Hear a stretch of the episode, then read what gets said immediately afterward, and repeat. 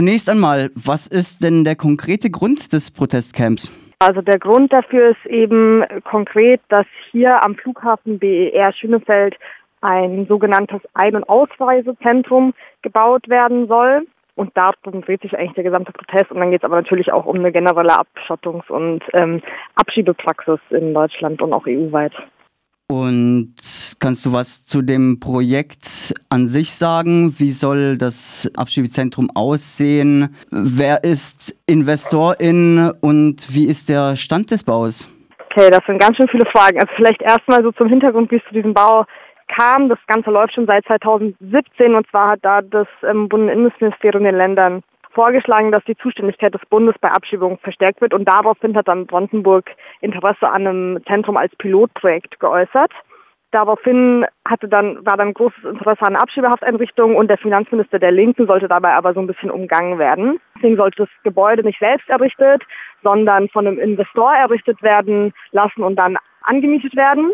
Das Ganze wurde dann ab 2020 als Behördenzentrum benannt und Laut der zentralen Ausländerbehörde in Brandenburg soll es sich dabei um eine europaweit einmalige An Einrichtung handeln, die neue Maßstäbe für zügige, vernetzte Bearbeitung von Ein- und Ausreiseverfahren direkt am Hauptstadtflughafen setzt, also jetzt als Zitat, und soll damit sowas wie ein Vorzeigeprojekt von internationaler Bedeutung auf Bundes- und Landesebene und eben auch auf EU-Ebene letztlich sein. Und 2021, also jetzt vor zwei Jahren, hat dann gab es dann eine Vereinbarung zwischen dem Bundesinnenministerium und dem Ministerium für Inneres und Kultur, dass eben das Land Brandenburg sich um den Bau kümmert und die Behörden sich dann einmieten. Und jetzt, erst neulich, äh, letzten Dezember, gab es dann eine Verpflichtungsermächtigung äh, für den Landtag Brandenburg über die Haushaltsmittel, also jetzt ganz im Haushalt 2023, 2024, dass eben die künftigen Mieten und Pachten darüber finanziert werden und zwar in Höhe von 315 Millionen Euro,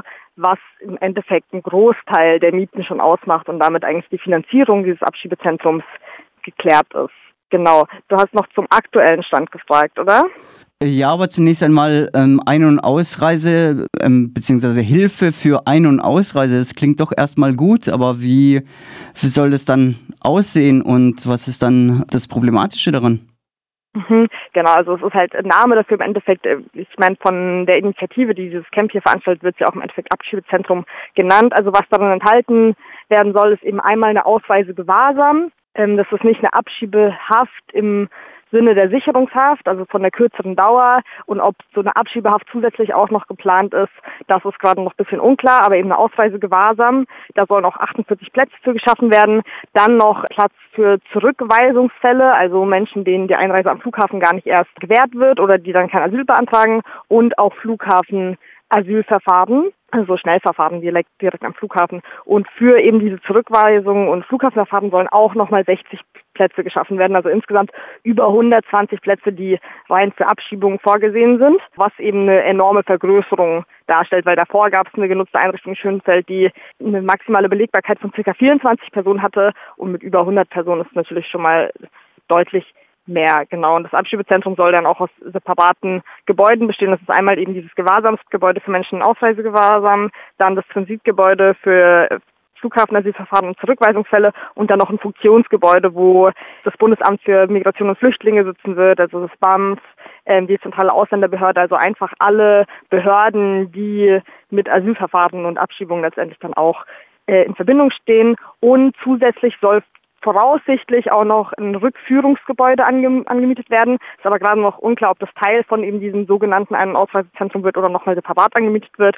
Aber da soll es eben einfach parallel nochmal um Abfertigung von Sammelabschiebungen mit jeweils mindestens 100 Personen geben und zwar mindestens einmal die Woche auch. Also auch da nochmal ähm, ganz klar in Richtung Abschiebepraxis. Und was bedeutet das dann für die Betroffenen konkret? Also konkret bedeutet es, dass BER dann zum Abschiebedrehkreuz für Deutschland wird. Und das ist also ganz klar ein Zeichen von Bundespolitik und auch von EU-Politik, die auf Abschieb Abschottung und Abschiebung setzt. Und im Flughafen Asylverfahren bedeutet es natürlich auch, dass Personen im Schnellverfahren durchlaufen werden, die ganze Zeit im Flughafen-Transitbereich sind während der gesamten Zeit und dadurch auch viel schlechter angeboten sind an Beratungsprojekte etc. Du hast schon gesagt, es ist allerhand geplant. Wie ist denn der aktuelle Stand des Baus? Also der Plan ist ja, dass es einen Mietvertrag geben soll über 30 Jahre und dann soll der optional, optional nochmal auf zweimal fünf Jahre verlängert werden können für jetzt eben dieses Rückführungsgebäude und für das Abschiebezentrum ist dabei eine monatliche Miete von circa 1,3 Millionen fällig. Das sind insgesamt für 30 Jahre dann über 470 Millionen Euro. Das Ganze soll dann eben über einen Investor laufen. Da laufen auch gerade die Verhandlungen zwischen dem Investor und Hamburg. Dadurch, dass da gerade noch Verhandlungen gibt, gibt es auch aktuell noch keine Baugenehmigung und trotzdem wird gerade geschätzt, dass der Bau fertig sein wird 2025, 2026 und der geschätzte Gewinn für den Investor Hader liegt auch bei über 300 Millionen Euro. Da kommen dann noch Instandhaltungskosten, ähm, werden davon noch abgezogen, aber einfach eine sehr, sehr hohe Summe für den Investor. Du hast den Namen des Investors gerade genannt. Was gibt es sonst noch zu ihm zu sagen? Mhm. Ähm, ja, eine Menge. Also er heißt Jürgen Hader und war auch schon verwickelt bei einem Schmiergeldskandal beim Ausbau vom Frankfurter Flughafen 2015 und wurde da zu zwei Jahren Haft auf Bewährung verurteilt und war dann auch noch verwickelt in einen Medizinskandal an der Uni Heidelberg. Genau, und vielleicht noch kurz, warum überhaupt ein Investor, es wurde es vorhin noch schon mal kurz angeklungen, beim Bau durch eben diesen externen Investor tauchen dann die Kosten im Landeshaushalt als auch erst mit dieser Mietzahlung, also wie jetzt eben bei der Fertigstellung dann auf. Und so konnte eben dieser Landesfinanzminister 2018 von den Linken sehr einfach umgangen werden. Und was vielleicht auch noch interessant ist für den für jetzt den Bau von diesem Abschiebezentrum ist, dass es kein öffentliches Vergabeverfahren an den an Investor gab und dass nach Frag den Staatsrecherchen die Vermu eine sehr starke Vermutung besteht, dass es bereits vor der öffentlichen Bekanntmachung, dass es eben zu einem Bau von einem Ein- und Ausreisezentrum kommen wird, Hader schon lange involviert war und auch schon lange davon wusste und bereits, also ja, da bereits Handlungen waren. Also sehr zwielichtige Vorgänge. Und das Camp, auf dem du bist, richtet sich genau gegen diese Vorgänge. Das Camp findet schon seit vergangenen Donnerstag statt. Kannst du uns einen Überblick geben, was so alles gelaufen ist bis heute und was deine persönlichen Highlights des Programms waren und was es noch geben wird? Also das Camp ist jetzt gerade am Kiekebuscher See. Das ist direkt am, am diesem Flughafen BER, wo eben also sehr in der Nähe von diesem Grundstück, wo auch das Abschiebezentrum gebaut werden soll. Es gab viele Versuche von den Versammlungsbehörden der Polizei, das Camp weit weg zu verlegen. Auf, als Grund wurde Naturschutz genannt. Der ist dann aber gescheitert vor zwei Gerichten. Das heißt, schlussendlich kann das Camp jetzt hier stattfinden, wie auch geplant. Und organisiert wird vor allem vom, von der Initiative Abschiebezentrum BER verhindern. Und es gibt ein sehr großes Workshop-Programm. Also es finden immer parallel vier Workshops statt, was aber auch nötig ist, weil hier ungefähr 1000 Personen sind. Also die sind auch sehr groß besucht. Und außerdem wird es auch noch viele Panels, Konzerte, also eigentlich ein volles Programm die ganze Zeit, noch viel Vernetzungstreffen und Pläne. Und was heute noch ansteht, ist eine Demo um 14 Uhr an, die wird eben vorbeiführen an dem Grundstück, wo das Abschiebezentrum gebaut werden soll. Genau die, der Name der Demo trägt, also heißt Abolish Deportations und ist eben einmal gegen den Bau dieses Abschiebezentrums und aber auch gegen Abschiebungspolitik im Allgemeinen. Genau, so sieht es auf dem Camp aus.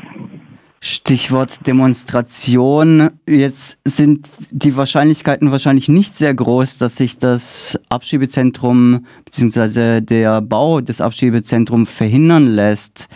Wieso halten die OrganisatorInnen es dennoch für sinnvoll, dagegen zu demonstrieren und was ist der Rahmen des Möglichen der Proteste? Naja, so ganz gelaufen ist die Sache ja auch noch nicht. Also ich glaube, es gibt durchaus noch Hoffnung, dass äh, man da vielleicht noch was drehen kann. Und ja auch, wie auch schon gesagt, es dreht sich ja nicht nur um das Abschiebezentrum, sondern auch um die Abschiebungspolitik im Allgemeinen. Das heißt einmal Aufmerksamkeit generieren, aber auch viel Vernetzung unter eben Gruppen, die in dem Bereich arbeiten, die jetzt hier auch gerade alle zusammenfinden und einfach, ich glaube ich, auch Überlegungen, wie die Arbeit weitergehen kann und wie man sich sinnvoll vernetzen kann in, in dem Bereich. Du weißt es ja, genau wie ich. Wir sind ein recht, äh, beziehungsweise ein sehr auditives Medium. Nehmen uns als letzte Frage doch mal mit nach Berlin-Brandenburg. Was siehst du, was hörst du, was fühlst du gerade und wie ist die Stimmung der Menschen auf dem Camp? Okay, also wie ihr vielleicht auch hört, hier fliegen hin und wieder ein paar Flieger vorbei aber gar nicht so viele tatsächlich, vor allem nachts nicht. Und ansonsten ist es jetzt gerade noch sehr still, weil ich glaube, ein Großteil der Menschen noch schläft. genau, deswegen ist es gerade noch recht ruhig. Es haben auch schon ein paar Leute ihre Zelte abgebaut, weil ja Montag ist und viele einfach nicht mehr auf dem Camp sind. Es wacht so langsam auf, also bald geht's Frühstück los und dann noch schon der erste Workshop-Slot. Das sagt Sascha, Korrespondent in, in Berlin-Brandenburg auf dem Camp gegen Abschiebungen. Vielen Dank, Sascha, für das Gespräch. Danke dir.